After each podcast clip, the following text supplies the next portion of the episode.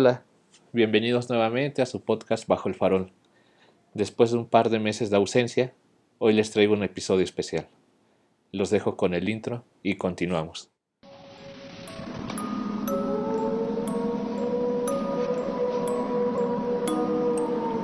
Las leyendas y los relatos aún viven.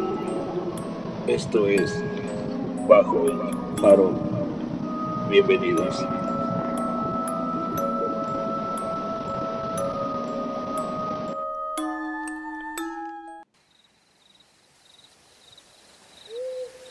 Este episodio es un especial y un formato diferente al que manejé en los cuatro primeros capítulos, en el cual hablaremos de historias y relatos de terror sucedidos en alguna comunidad rural de México, donde abundan infinidad de leyendas y experiencias paranormales que cuenta la gente. Me gusta adentrarme en este tema en lo personal, ya que como he mencionado anteriormente, yo crecí en un pueblo del Estado de México, en donde las leyendas están al pie de una charla con algún familiar, vecino o amigo. Y al pasar los años viviendo ahí, escuché infinidad de sucesos paranormales. Quiero empezar con una leyenda de un ser espectral del que la mayoría escuchamos hablar. Me refiero a la Llorona, pero en este caso de algo muy peculiar. Resulta que en la comunidad de Dolores Hidalgo, en el estado de Guanajuato, se encuentra lo que dicen es su tumba. Es una pequeña construcción que se encuentra en los terrenos de una hacienda llamada Siete Reales. Y hay una inscripción que dice que data del año de 1913. Los pobladores cuentan que su construcción se originó debido a que en esa época sufrían un constante tormento por los lamentos de este ente, al igual que misteriosas desapariciones de niños, y algunos campesinos que trabajaban en esas tierras. Cansados de esta situación, un grupo de frailes que en ese tiempo eran los representantes de la Iglesia Católica acudieron a la localidad para escuchar las demandas de los pobladores. Pero, para poder hacer algo, necesitaban pruebas. Para obtenerlas, el grupo de frailes pasó una noche en el lugar señalado en la madrugada, uno de ellos despertó al escuchar un terrible lamento y para su sorpresa vio a una mujer de blanco que caminaba sobre las siembras, que se detuvo en un punto y fue ahí donde dejó de emitir aquellos lamentos. Con base en esto fue que construyeron una especie de tumba o de capilla, la cual exorcizaron y por un tiempo dejó de aparecer la llorona. Esta construcción que continúa en pie sigue causando la curiosidad de muchos y el miedo de algunos habitantes de este lugar. Ahora, si pasamos al estado de Hidalgo, donde hay una infinidad de leyendas y relatos de terror, uno que encontré en internet y que es muy interesante, se trata de la leyenda de la aparecida en Real del Monte. Según lo escrito en la página oficial de este lugar, el relato data del año 1951 y trata de una mujer vestida de negro en la carretera que va de Real del Monte a Pachuca. Según los archivos, a esa altura de la carretera no hay registro de algún accidente donde falleciera alguna mujer. Sin embargo, algunos mineros que trabajaban por la zona culpan a esta aparición de la muerte de un ingeniero que se llamaba J.J. Clifford, quien sí murió en ese lugar en un aparatoso accidente. Incluso mandaron a construir un monumento en su honor. Este espectro suele aparecerse en las madrugadas frías con mucha neblina, siempre en el mismo lugar, especialmente a los conductores que viajan solos. Una de las historias dice que a un señor llamado Refugio Fragoso le ocurrió una madrugada mientras regresaba a Pachuca, exactamente en el lugar donde se encuentra el monumento del ingeniero Clifford, pues vio a la mujer vestida de negro, con un velo que rodeaba su cabeza, la cual hacía señas a don Refugio. Este supuso que su auto había sufrido algún averío por lo que se detuvo para ayudarla.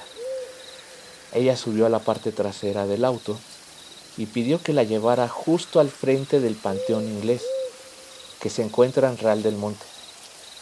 El señor con gran amabilidad dio la vuelta y regresó al pueblo. Cuando llegaron al destino, la mujer de negro bajó del vehículo, indicándole al chofer que esperara. Pero en ese momento, don Refugio vio cómo esta señora, caminando, atravesó las rejas del panteón y desapareció al mismo tiempo. Esto casi le da un infarto al pobre señor, pero lo que hizo fue arrancar su carro y salir deprisa del lugar. Sin duda, es una gran historia que aún se cuenta en este sitio y que de alguna manera logra aterrorizar a algunos conductores que pasan por esa carretera de noche.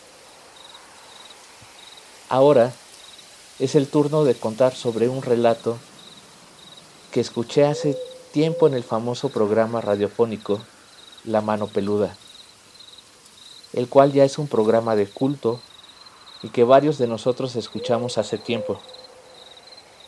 Tuvo su mayor auge con el conductor Juan Ramón Sáenz, quien tenía cierta forma de narrar sus historias y de escuchar a su público, quienes lo llamaban para contar sus experiencias paranormales.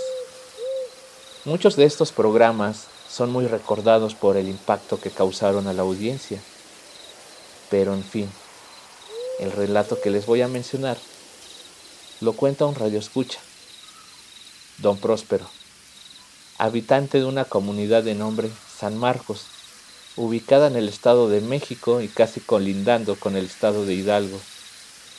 En este episodio, él narra una anécdota que le pasó a unos músicos de su comunidad hace muchos años, quienes fueron a tocar a una fiesta a un pueblo del estado de Hidalgo llamado Malpaís. Y para llegar a su destino, tuvieron que cruzar campo y un monte.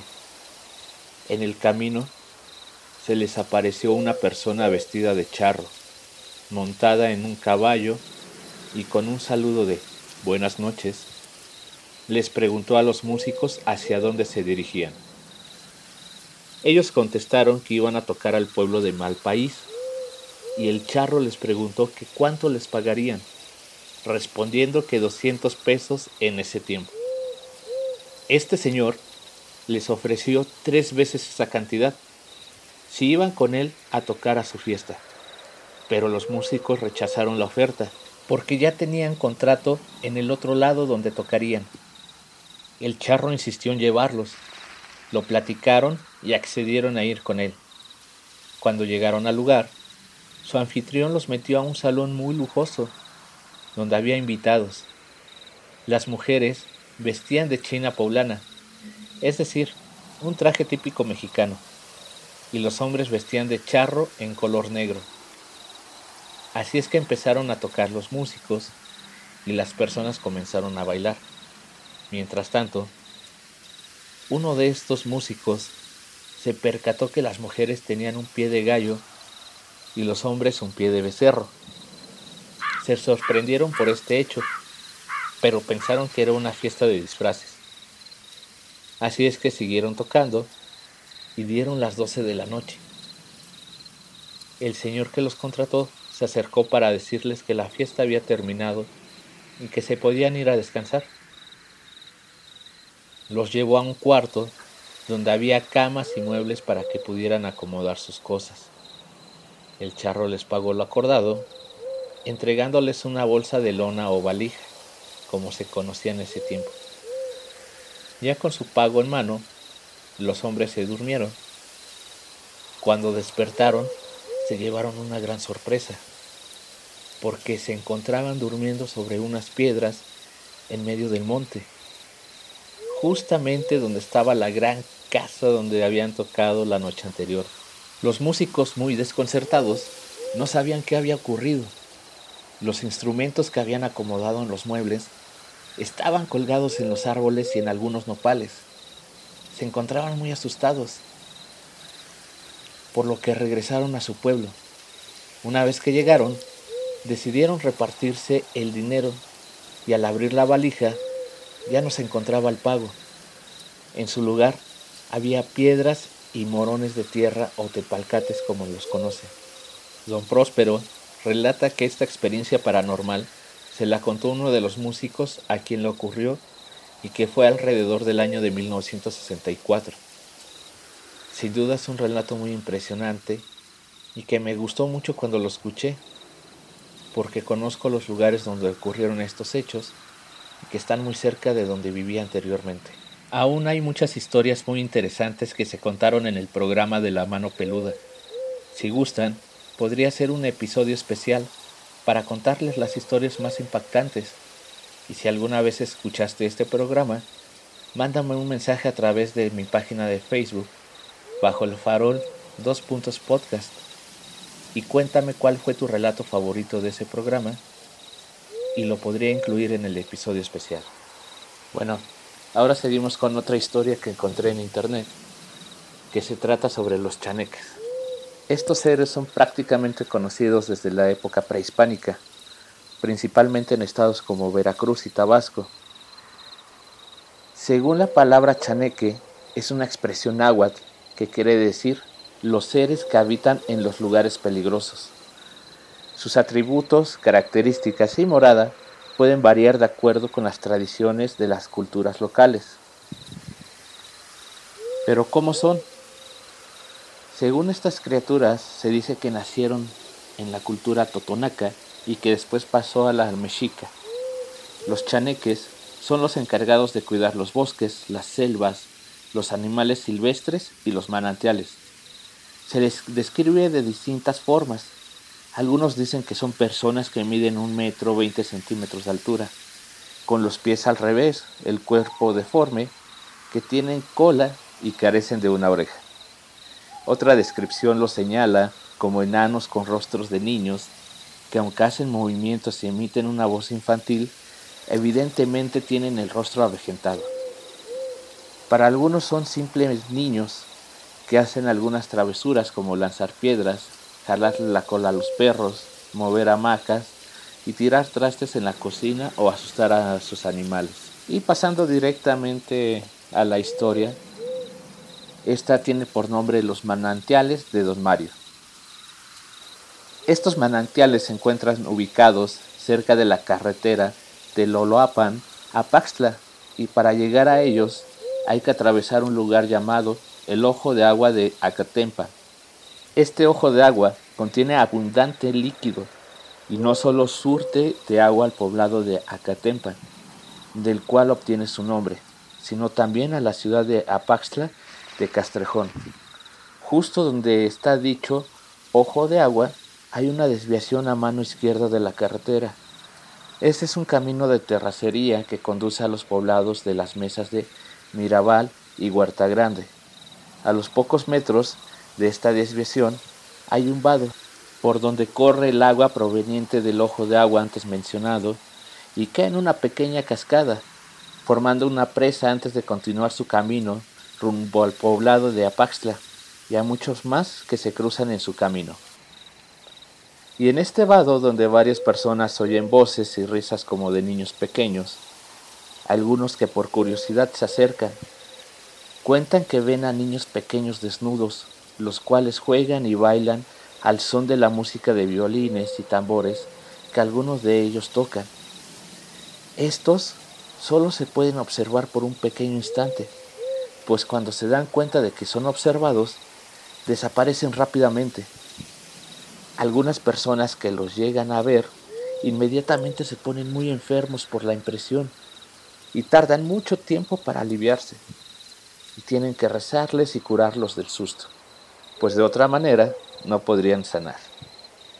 Pues bien, siguiendo este camino a unos tres kilómetros más o menos de este vado, y antes de llegar al poblado de Huerta Grande, están unas huertas que pertenecen al profesor Mario Delgado, del cual vive en Teloloapan, y cada fin de semana, o incluso entre semana, va a regar los árboles frutales que abundan en su huerta.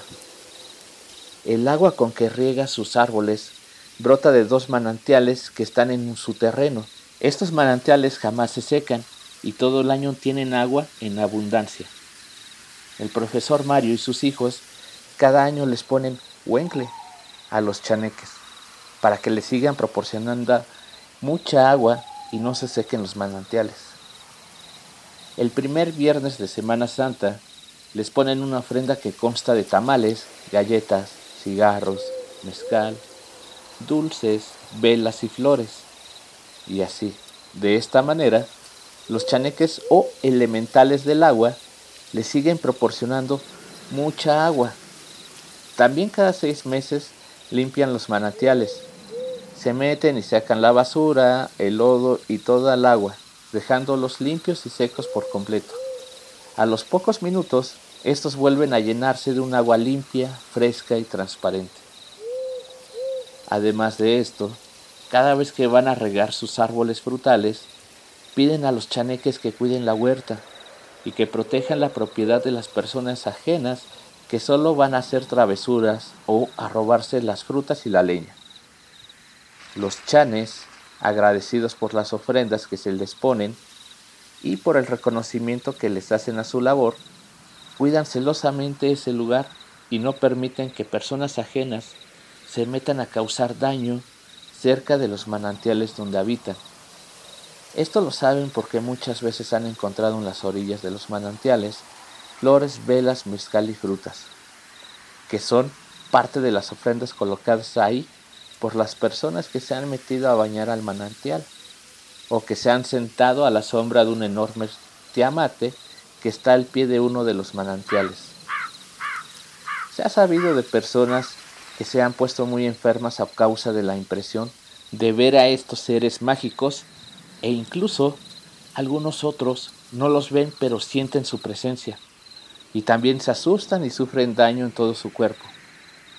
Los síntomas más frecuentes son calentura, dolor de cuerpo, falta de apetito, insomnio, pesadillas, diarrea, náuseas y malestar en general por más que acuden al médico, no pueden ser aliviados con medicina. Al contrario, se agravan más y solo se alivian yendo a ese lugar y pidiéndole perdón a los chanes. Por eso les llevan ofrendas para que los dejen en paz y los alivien de todos sus malestares. Parece mentira, pero en el momento en que les piden perdón y les llevan su ofrenda para ser aliviados, automáticamente empiezan a mejorar y sanan por completo. Estas personas jamás vuelven a acercarse a sus manantiales y tampoco vuelven a robar la fruta cercana a ellos. Si algunos lo hacen, primero les piden permiso, les ponen su ofrenda y de esta manera ya no les pasa nada malo. Cuenta don Mario que incluso hasta su casa han ido a verlo personas de Teloloapan, de Apaxla, de Iguala y de varias poblaciones cercanas para pedirle permiso de entrar a su terreno y hacerle un huencle a los chaneques del manantial, pues por haberse metido a bañar ahí o simplemente por cortar fruta y comerla, se han visto muy delicados de salud. Algunos de estos enfermos hasta madrina o padrino llevan. Aparte de la ofrenda de comida, bebida y flores, los padrinos les rezan y les piden por la salud de los achacosos. Algunos llevan cohetones y música de viento para contentar a los chanes, para que así les concedan sanar a sus ahijados. Los chanes agradecen estas muestras de reconocimiento y al instante les devuelven la salud a estas personas. Esto sucede muy frecuentemente en estos manantiales. Don Mario relata que incluso acaba de abrir otro pozo y que con la ayuda de los chanes, este tiene abundante agua. También en él aparecen ofrendas muy seguido, las cuales son llevadas por las personas que tuvieron la mala suerte de pasar cerca y sentarse por ahí, tomar agua del pozo o tirar basura en él. Pues todo lo anterior molesta a los elementales del agua o a los chaneques, como se les conoce. A los que les gusta el silencio, la limpieza y el orden, y no les gusta que los interrumpan, que hagan ruido o que ensucien el agua donde viven. Así que evita hacer todo lo anterior, pues de lo contrario tendrá que enfrentarse a la ira de estos seres mágicos. los cuales son buenos y nos proporcionan agua, pero a la vez no gustan de ser interrumpidos por los humanos en sus labores. Sobre todo, les caen malas personas que son de mal carácter y de mal corazón. Y son esas las que por lo regular se ven atacadas por estos espíritus del agua. Y bueno, en la misma página donde está este relato, dice que si ustedes se animan, él mismo los puede llevar para que ustedes puedan comprobar que los chaneques habitan ese manantial. Pero eso sí, lo llevan ahí y lo dejan solo con ellos. Eso ya es decisión de cada quien. Y con esto llegamos al final de este quinto episodio de Bajo el Farol que por cuestiones laborales y falta de tiempo tardé en publicar, pero trataré de recuperar el ritmo anterior. Espero que igual me puedan ayudar con su like en Facebook y que me sigan por Spotify. Asimismo en esta plataforma me puedan calificar con 5 estrellas. Esto me ayudaría a llegar a más gente y que este proyecto siga creciendo. También me pueden escuchar por Apple Podcast, Google Podcast para que cuando suba nuevo episodio les llegue una notificación. Se despide su amigo Iván Aguirre. Hasta pronto.